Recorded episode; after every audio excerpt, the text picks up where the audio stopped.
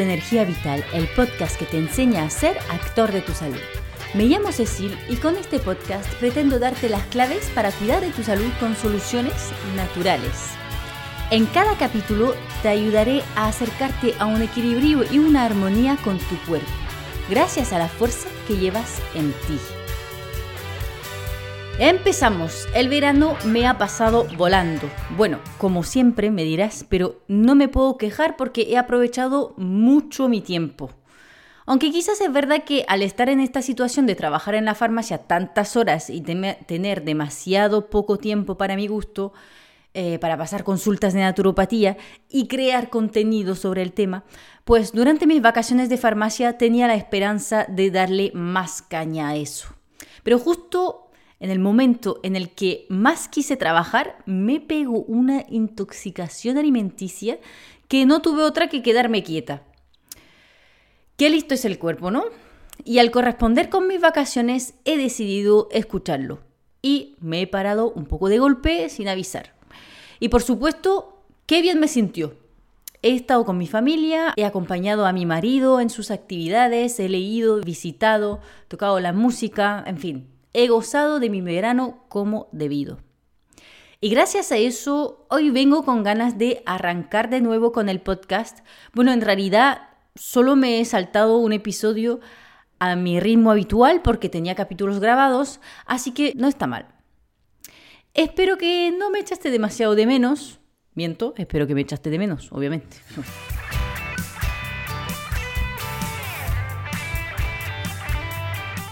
Sé que septiembre puede ser un mes estresante, hay que volver a coger ritmo y por mucho que tengas, como yo, la ilusión por todas las bonitas cosas que se vienen, eh, también puedes llegar a perderse un poco y estresarte bastante.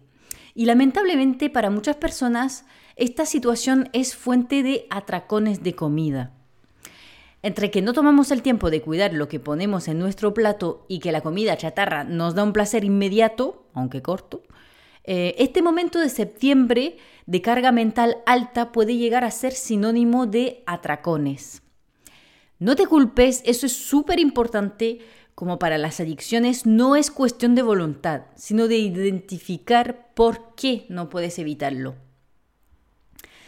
Y es lo que vamos a ver hoy, porque sí, el estrés es uno de los factores desencadenante, pero no es el único, y muchas veces hay otras cosas en juego. Por supuesto, de camino también hablaremos de lo que puedes hacer para evitar caer en estos atracones de comida. Bueno, igualmente empezaré hablando del estrés y las emociones intensas como responsables de tus atracones, porque es muy común.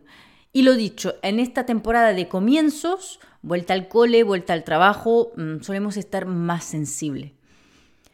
En este caso la comida sería un poco como un peluche, ¿no? Mm, que nos hace sentir un poco mejor durante unos minutos en realidad los alimentos sirven para rellenar un vacío interior y por supuesto todo lo dulce suele ser lo que más buscamos en estos casos. De hecho, a veces hablo del sentido de las enfermedades, no es que esté especializada en el tema, pero me gusta dejar pequeñas reflexiones de vez en cuando, porque el sentido de por qué nos enfermamos tiene mucho sentido cuando abres suficientemente tu mente para reflexionar al respecto. Y el caso de la necesidad de meterse azúcar en cantidades eh, al cuerpo suele exprimir una dependencia afectiva, una necesidad de tener a alguien cerca siempre. Incluso en el caso de tirar mucho hacia el chocolate, suele tener relación con la necesidad del amor de una pareja. Y ahí me autopille, por supuesto, porque siempre digo que no vivo sin chocolate. Pero para ser totalmente sincera, eh, pensándolo bien, podría haber algo así en mi caso porque vivo con alguien que por trabajo se pasa mucho tiempo fuera y por mucho que yo siempre he disfrutado vivir sola, tener mucho tiempo y espacio para mí, lo que me hace la situación bastante llevadera en apariencias, eh, es verdad que he notado que consumo más chocolate cuando estoy sola que cuando está cerca mío. Incluso muchas veces se me olvida cuando está él, ni lo pienso, eh, ni, me apetece incluso. Bueno, todo eso en el caso de que la razón de los atracones sea emocional o por estrés, pero también pueden tener otro origen. o varios orígenes, que es lo que me pasa con el caso del chocolate, porque tampoco eh, estoy sola en casa llorando desesperamente cuando no está mi marido. y también sería un engaño decir que cuando está conmigo no como nunca chocolate. Si, si estuviera aquí, lo diría.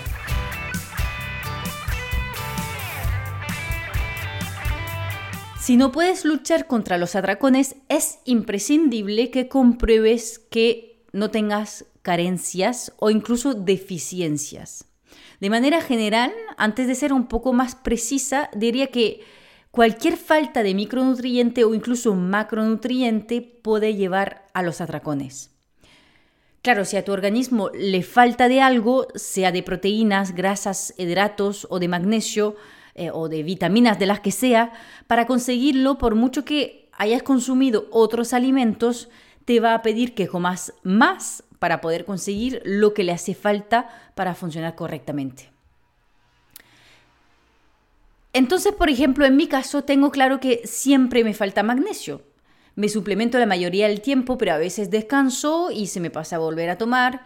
Y el cacao, siendo una excelente fuente de magnesio, mi cuerpo me pide eh, chocolate. Por esta razón, también por si tienes tendencia a tirarte más hacia algo con bastante grasa, es probable que te falte omega 3, algo también muy común. Y a veces con una simple suplementación o un cuidado especial en aportar las cantidades necesarias de omega 3 con la alimentación, pueden desaparecer las ganas de guarradas.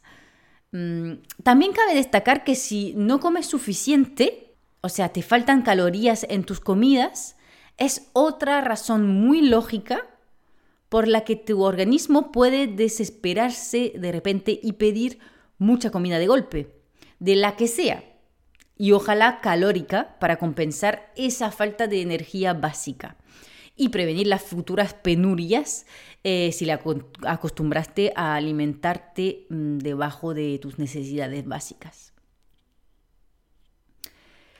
Finalmente, una carencia que junta un poco todas las razones posibles de atracones es la carencia en serotonina.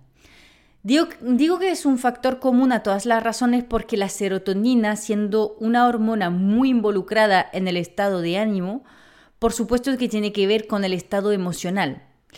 Y su carencia puede ser la consecuencia de un choque emocional, por ejemplo, o la causa de un estado emocional regular. Y también la secreción de serotonina tiene que ver con otro punto que veremos a continuación. Pero no te lío más, solo quería mencionarlo porque si consigues identificar la falta de serotonina, existen plantas de apoyo que te podrían ser útil y eso también lo veremos justo después. Otra razón muy común y que desencadena un círculo vicioso es el equilibrio de la glucosa en sangre. Lo he mencionado varias veces, pero me permito repetir que si comes de tal manera que tu azúcar en sangre haga picos fuertes, también tendrá caídas fuertes, pasando de hiper a hipoglucemia.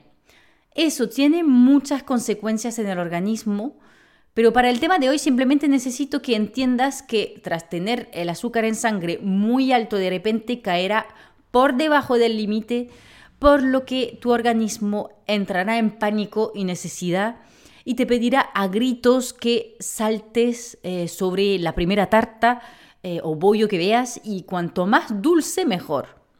Mientras que si logras mantener el azúcar en sangre más o menos eh, constante durante el día, no tendrás bajones y por consecuencia no sentirás esa necesidad de consumir algo muy dulce para tirar, tener energía.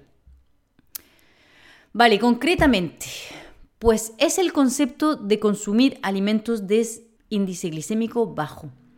O sea, me da igual que el alimento contenga hidratos de carbono e incluso que tenga bastante cantidad. Lo que me importa es la forma en la que lo va a absorber tu organismo. Entonces, en vez de pan blanco, pues pan integral, porque las fibras ralentizan la absorción de la glucosa. Lo mismo para la pasta y el arroz. Otra opción es combinar los hidratos con eh, otros alimentos. Por ejemplo, en una merienda te puedes comer una fruta que ya de por sí lleva algo de fibra, Pero además puedes añadir unas nueces que también ralentiza la absorción de la glucosa por su alto contenido en grasa. Y hay un momento del día en el que es eh, más importante todavía tener cuidado con el índice glicémico, es el desayuno. Porque acabas de hacer un ayuno nocturno, por mucho que hayas cenado y vayas a desayunar nada más despertar, estuviste varias horas sin comer y el cuerpo está listo para absorber enseguida y muy rápido todo lo que le des. Por eso si empiezas con pan blanco y mermelada, metes una bomba maravillosa para disparar tu azúcar en sangre, lo que te llevará al poco tiempo a una caída brutal y ahí es cuando te va a apetecer el bollo de media mañana. Así que recuerda, el desayuno, proteínas y grasas sí o sí. Puedes añadir hidratos, pero integrales y en menor cantidad. Y sobre todo, por favor, de zumos de frutas, nada. De todas formas, si todavía no lo tienes, te invito a que te descargues mi guía gratuita para prepararte el desayuno perfecto que tiene todas las claves para que sepas prepararte un desayuno rico en proteínas y grasas saludables, rápido y variado. Está en mi página web que te dejo en descripción del capítulo. Finalmente, ¿sabías que tus bacterias intestinales pueden ser responsables de, la, de los atracones de comida, especialmente en caso de disbiosis, o sea, de desequilibrio de, a nivel del microbiota intestinal.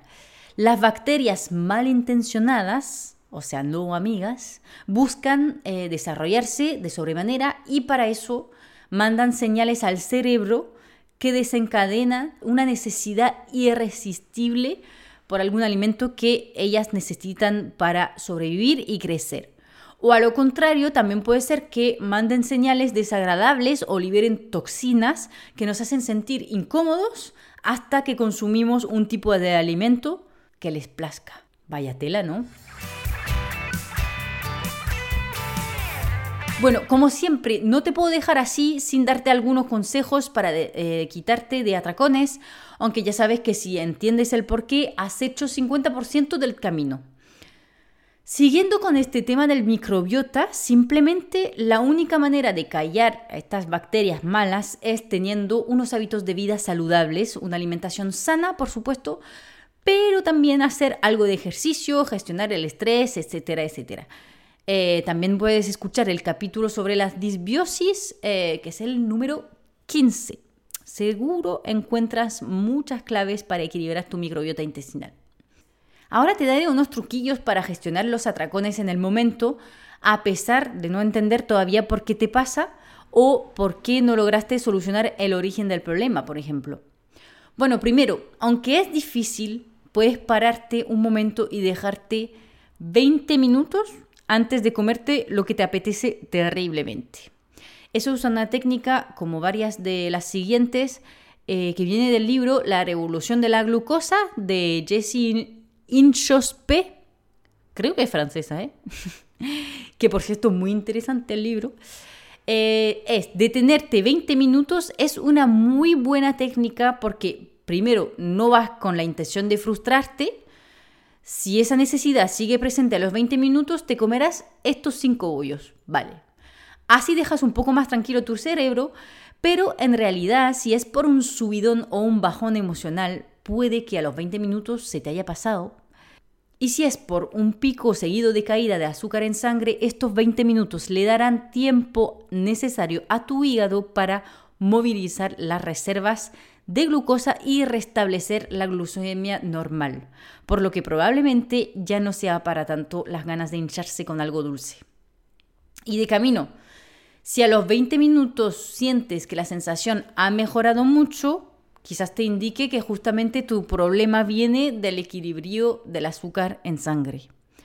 Otra técnica es tener siempre en casa alguna alternativa no tan mala, por ejemplo, si te suele dar por chocolate, pues ten siempre chocolate del 70 o 80%, cuanto más mejor, pero hay que encontrar también el equilibrio en que te guste y que sea saludable. Así que si es 70, está bien. Y en vez de tragarte media tableta en 30 segundos, coge un cuadrito y eh, deja, déjalo derretirse entre tu paladar y tu lengua para saturar tus receptores gustativos. Otra opción es tener un pastel casero hecho en el que no has añadido azúcar, por ejemplo. Y si te da por el salado, a mí me gusta tener pistachos, por ejemplo. En cuanto a las, plantas que ayudan a compensar la falta de serotonina, como te lo prometí anteriormente, tienes em, el hipérico o hierba de San Juan, el azafrán, la grifoña o eh, la rodiola, por ejemplo. Cuidado que son plantas potentes, ¿vale? Siempre pregunta a tu médico antes de tomarlas o a algún profesional de salud al tanto de tu caso. Finalmente, si te vas a pegar este atracón, que no pasa nada, te lo recuerdo, no te culpes, que es peor. Empieza con un vaso de agua, con un poco de vinagre de manzana, para limitar el impacto en tu glucemia. Acuérdate de evitar todo lo muy dulce solo, Combínalo con fibras, grasas, proteínas para limitar la absorción.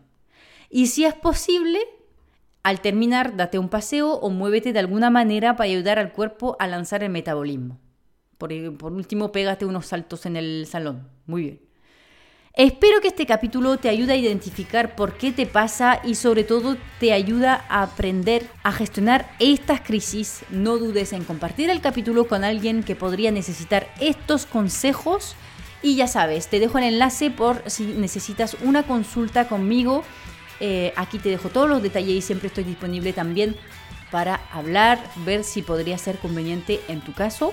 Eh, no dudes en escribirme. Muchas gracias por escucharme y nos vemos en el próximo capítulo de Cuida tu energía vital. Chao.